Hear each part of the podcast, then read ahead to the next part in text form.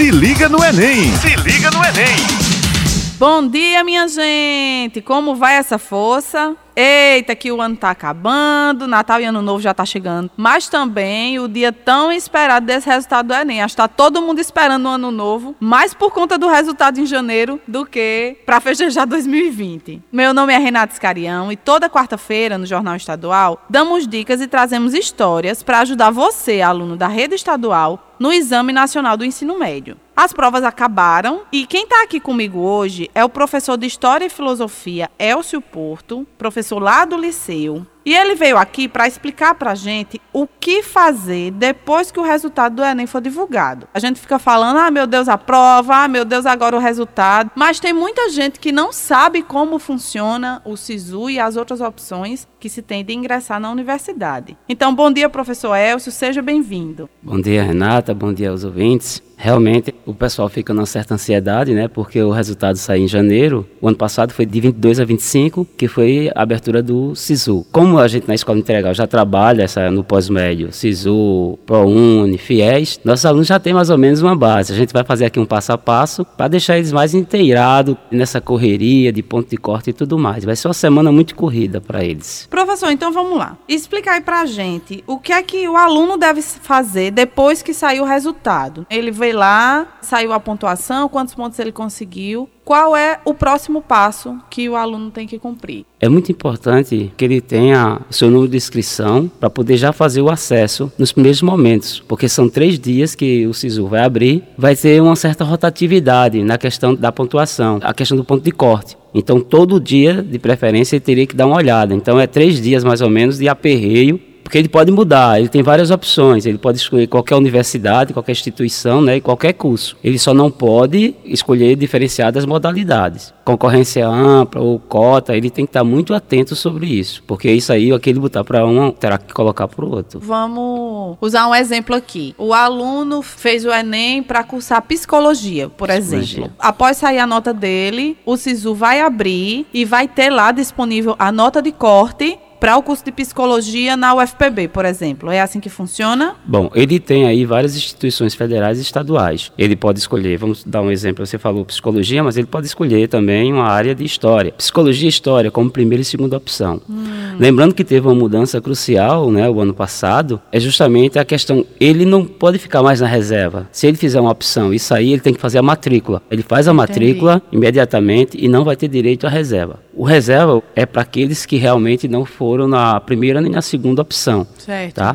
Então ele escolhe os dois cursos, primeira e segunda opção, e a partir daí ele vai usar a modalidade que ele preferir, concorrência ampla ou que ele tem direito dentro do contexto das normas, né? Certo. Sistema de cota. Então, assim, ele quer psicologia e história, por exemplo, ele Isso. escolhe as duas e aí ele se inscreve isso. e aguarda o resultado. Ele é aguarda. Isso? Ele passando certo. na primeira opção que ele escolheu, ele já vai fazer a matrícula. Já pode fazer a matrícula. Isso. Por exemplo, ele não conseguiu entrar na primeira opção. Ele tem que entrar necessariamente na segunda ou ele pode fazer uma outra opção depois? No momento em que ele faz a sua inscrição lá no SISU, uhum. ele vai colocar a sua primeira e segunda opção. É colocar certo. as duas. Tá. Vamos supor que ele não foi escolhido na primeira, foi na segunda. Tem que fazer a matrícula também. Tem que fazer também. a matrícula. É. Então, depois de, ele só tem essas duas opções só e depois delas ele Bom, não tem mais. O sistema, ele não ficou nem na primeira nem na segunda opção. Aí sim, ele vai partir agora ah, para as vagas de reservas. Entendi. É importantíssimo que ele tem que estar muito ligado no SISU, nesse contexto, porque ele faz o cadastro de reserva. Mas a partir daí, ele vai ter que acompanhar pela instituição que ele colocou a questão da reserva para fazer a sua matrícula. E essa abertura do SISU só dá para saber depois que sair o resultado do Enem, né? Porque ela é condicionada ao resultado, então a gente ainda não tem data para isso. Tem não, a gente não tem essa data ainda porque tem que sair o resultado, mas ele já pode ir no site do SISU, mec.gov.br, e ele pode dar uma olhada, que já apresenta mais ou menos os caminhos que eles vão trilhar. Ótimo. Como mais ou menos ele pode fazer a inscrição. Já tem uma série de dicas lá na página que ele já pode consultar para tirar um pouco dessa ansiedade e saber o que é está vindo pela frente. Lembrando, gente, que o SISU é o Sistema de Seleção Unificada, que tem o objetivo de facilitar o acesso às vagas em instituições de ensino superior. Além do SISU, nós temos o ProUni, que oferece bolsas de estudos em instituições privadas de ensino superior. Professor, quem é que pode participar do ProUni? Olha, a questão do ProUni, como do FIES, está muito ligada às universidades particulares. Se o aluno realmente ele não está na condição de matrícula nem na primeira nem na segunda opção, ele pode partir para o ProUni, que que aí ele vai ter os descontos que vão ser oferecidos pelas instituições particulares. Aí, no caso, ele procura a instituição ou ele faz algum tipo de cadastro no site do ProUni? Qual é o caminho? Ele vai procurar as instituições, Certo. tá certo? O curso desejado, até porque nós temos alguns cursos que você não vai ter nas federais.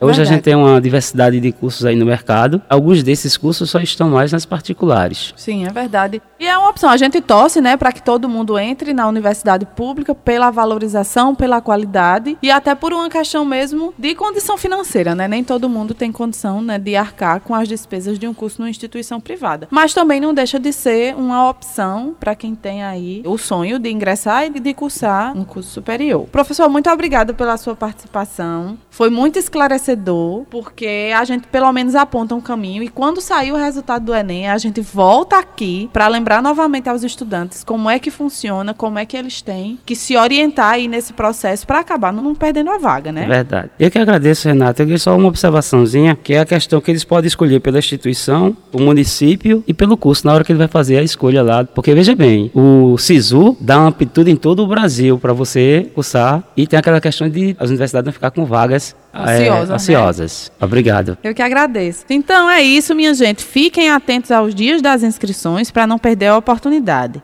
E não se preocupe que estaremos aqui toda quarta-feira, lembrando a vocês data por data. Tamo junto. Então força na peruca e até lá. Tchau, tchau. Boa semana. Se liga no Enem! Se liga no Enem!